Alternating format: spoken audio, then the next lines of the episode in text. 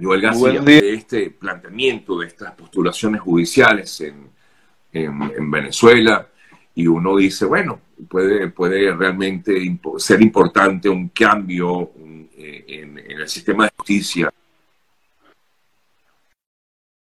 O por lo menos comentarios que hacía ayer, entre otros, Juan Pablo Guanipa y, algunos otros eh, sectores también del país, otros integrantes de diversos sectores del país están en desacuerdo con todo esto. ¿Cómo ve usted esta, estas postulaciones judiciales y esta posibilidad de que realmente haya un cambio, eh, sobre todo en el máximo tribunal del país?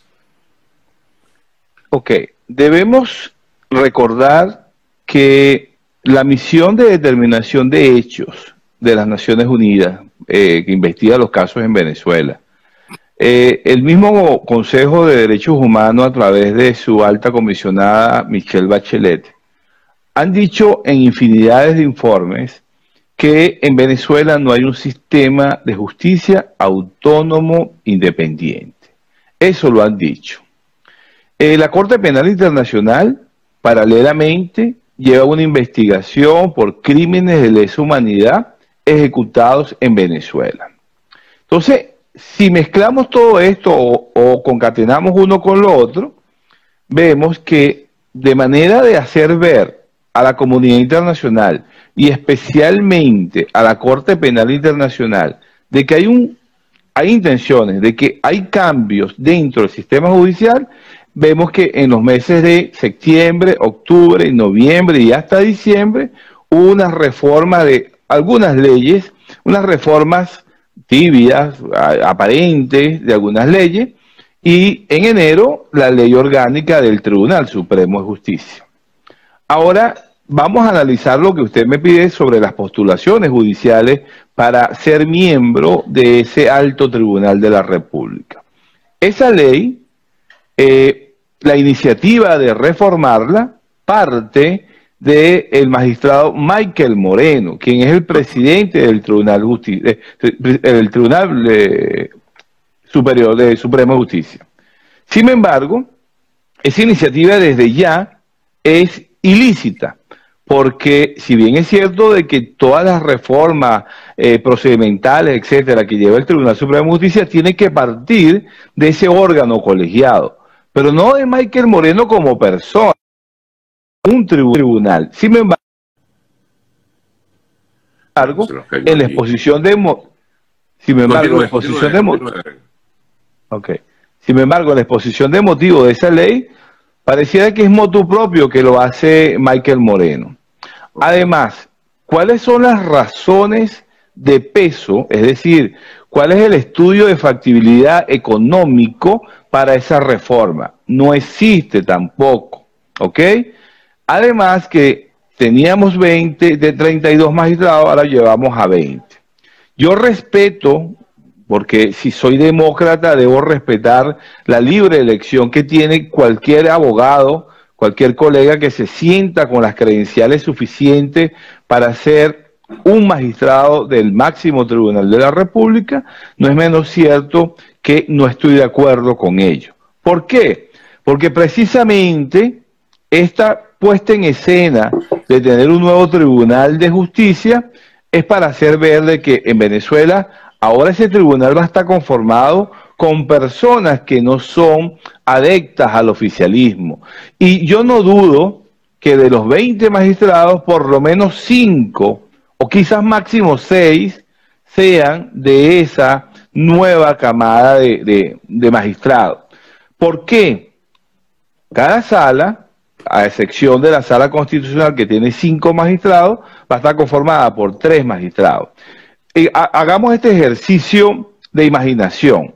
Cada una de las salas va a tener un representante, por decirlo, por, por no decir que sea adecto al oficialismo, de la oposición. Un magistrado por sala.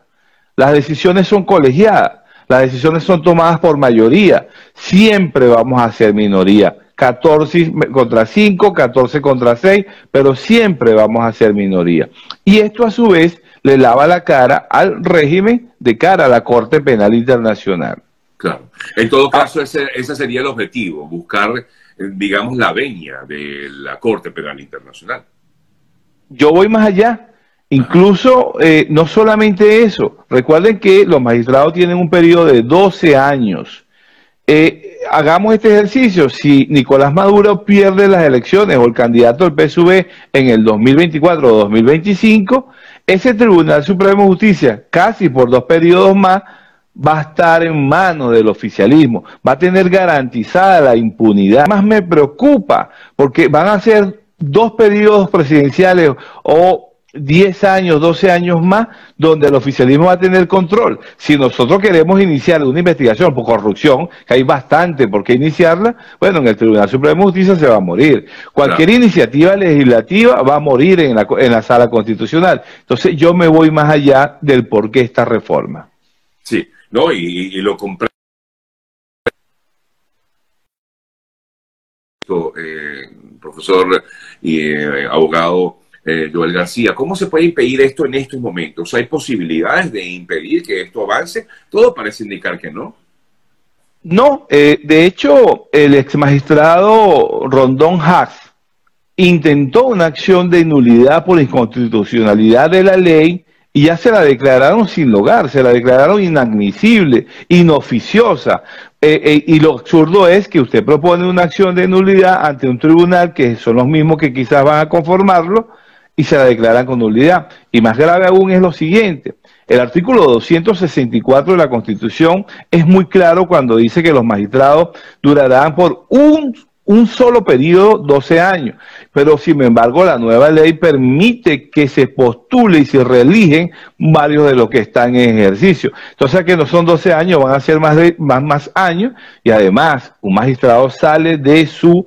Eh, eh, magisterio, por decir algo, si solo si renuncia, se muere o el poder ciudadano le califica una falta y en esta, esta ley los saca y los puede volver a meter. Entonces, esa es otra irregularidad de esa ley. Esto es una puesta en escena para hacerse del gobierno del Poder Judicial por muchos años más. ¿Cómo, ¿Cómo pudiera evitarse realmente, doctor, doctor Joel García, cómo se pudiera evitar que la, eh, estas instituciones como el Tribunal Supremo de Justicia se politice, como siempre se ha politizado. Ojo, esto no es nuevo. Esto, yo fui durante muchos años reportero de eh, judicial, eh, cubría toda la fuente judicial tribunalicia y sobre todo la Corte Suprema de Justicia, en su momento que se llamaba así, y, había cuotas de, cada uno de los partidos en, en, el tribunal o en la Corte Suprema de Justicia. ¿Cómo se puede realmente evitar doctor. Eh, es así, Sergio, es así, ha sido así. Yo formé parte del Comité de Postulaciones Judiciales de la Asamblea Nacional que entró en vigencia en 2016. Nosotros por decir los académicos, hicimos un trabajo de selección de, las mejores credenciales, de los mejores venezolanos honorables para ocupar ese cargo, pero hasta ahí llega el trabajo nuestro, llegó el trabajo nuestro porque ya lo demás es político. Eso se va a evitar si solo si hay una reforma de la Constitución y donde la escogencia, la elección y designación de esos magistrados se saque del seno de la Asamblea Nacional y del Poder Ciudadano. Tienen que ser facultades de derecho, la, la, la, academia, el, la Asamblea Nacional, indiferente a Juan Pablo Guanipa, que hacían caso omiso o silencio por tener una cuota de poder allí. Entonces, una pírrica cuota de poder, porque como les explicaba antes, un magistrado por sala, eso no, eso no hace ninguna diferencia. las decisiones son por mayoría pero no sé, políticamente no lo entiendo, pero eso se acabará el día que se despolitice el Poder Judicial. Pero para eso habría que haber muchísimos cambios, ¿no? Una reforma por lo menos, reforma en no fue allí la el aspecto de la escogencia del tribunal. Ajá. ¿Me puede repetir? Disculpe que se eh, eh, Ajá, una sí, la, que venir una una reforma de la Constitución que respecta a la forma de escoger a los magistrados. y obviamente sería en otro gobierno. Claro, exactamente. Y, pero eh, revisando lo que tenemos hoy, lo que hay hoy, eh, no hay posibilidad entonces de un verdadero cambio, ¿no? Eh, aquí ninguna, ninguna, no hay posibilidad. de hecho, no Michael Moreno, por ejemplo, saldría del tribunal Mira, eh, hay versiones, yo he escuchado que sale a una embajada, lo he escuchado. Y otras dicen que se queda, ¿no? Eh, acuérdense que hay un tema por allí de, que participó en el 30 de abril, etcétera. Entonces, hay, tienen muchas personas que quieren verlo del, fuera del Tribunal Supremo de Justicia. Claro, eh, bueno, pero, pero ha sido una pieza fundamental, definitivamente, dentro del régimen, ¿no? Todo el Tribunal Supremo de Justicia ha sido el, el, el el eslabón más importante de todo el desastre que tenemos en Venezuela. Porque legalizar con una palabra de constitucional, porque la sala constitucional lo dice, eh, ha sido la cabose. La Asamblea Nacional anterior eh, no pudo hacer nada por el bendito desacato colegiado que decretó. Eh, el Tribunal Supremo de Justicia lo único que le falta hacer es cambiar en un hombre en mujer o una mujer en hombre porque ha podido hacer todo lo que le dé la gana. Eh, no se salva nadie del Tribunal Supremo.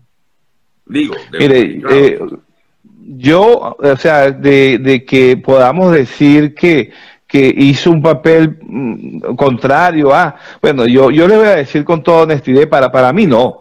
Eh, yo, nosotros, bueno, mi, mis conjuntos de, de, colegas que llevamos la defensa del diputado Juan Carlos Requesén, que la sala plena debió pronunciarse, y cuando digo la sala plena, son los 32 magistrados, para, para decir si eh, la Asamblea Nacional Constituyente le podría allanar la inmunidad cuando sabemos que constitucionalmente no es así. Bueno, esos magistrados estuvieron en esa sala plena. Eh, y si alguno de ellos no estuvo de acuerdo, yo no vi un voto salvado de ninguno de ellos. Entonces son de alguna manera cómplices necesarios por acción u omisión de todas estas arbitrariedades. Bueno, eh, habrá que, nada, no sé, ¿qué nos queda en todo caso, doctor?